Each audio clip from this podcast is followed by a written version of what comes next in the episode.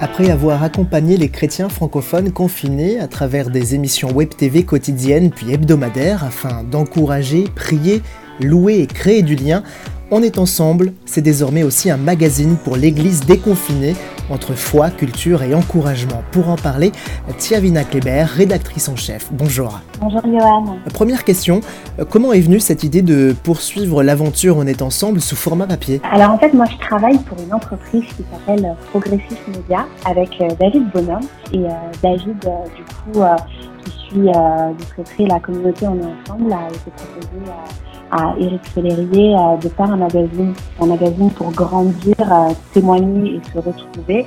Un format qu'on peut euh, offrir et qu'on peut avoir chez soi, qu'on peut toucher, qu'on peut regarder, euh, euh, qu'on peut prendre le temps. Donc du coup, c'est ça l'idée derrière le Dans le premier numéro, dont la thématique est N'ayez pas peur, vous souhaitez créer de l'unité au cœur même d'une période où l'Église se réinvente. En quoi les chrétiens, avec un grand C, peuvent être inspirés à être pleinement acteurs de ces changements majeurs dans l'expression de la foi en communauté? En termes de contenu, euh, on, a, on, va proposer des enseignements, on va proposer euh, du témoignage, mais euh, on va aussi proposer de la, de la rencontre en fait. Pour s'abonner au magazine de 82 pages au tarif de 15 euros, il sortira d'ailleurs tous les deux mois à raison de 6 numéros par an.